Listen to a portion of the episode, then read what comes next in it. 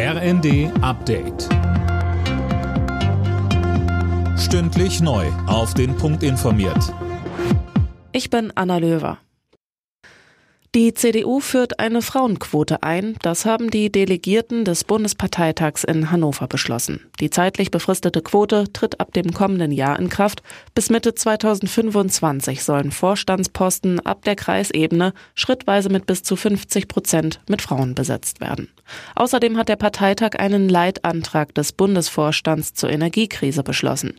Die CDU spricht sich darin für eine Abschaffung der Gasumlage und einen Weiterbetrieb der AKW aus.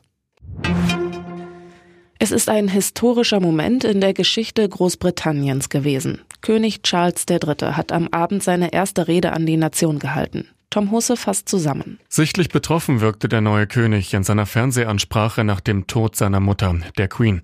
Er versprach, dass er dem Volk mit Loyalität, Respekt und Liebe dienen werde, genauso wie er es bislang auch immer getan habe. Dabei würdigte Charles auch das Lebenswerk der Queen. Er sei seine Mutter zu tiefem Dank verpflichtet. Außerdem ernannte er seinen ältesten Sohn William zum neuen Prinzen von Wales. Den Titel hatte Charles zuvor selbst jahrelang getragen. Ermittlern aus Sachsen und Hamburg ist ein Schlag gegen den internationalen Drogenhandel gelungen. Sie haben 700 Kilo Heroin im Hamburger Hafen beschlagnahmt. Das ist die größte jemals in Deutschland sichergestellte Menge dieser Droge. Fünf Tatverdächtige wurden festgenommen. Sie sollen die Drogen aus dem Iran eingeschmuggelt haben. Hauptumschlagplatz in Deutschland war der Großraum Dresden.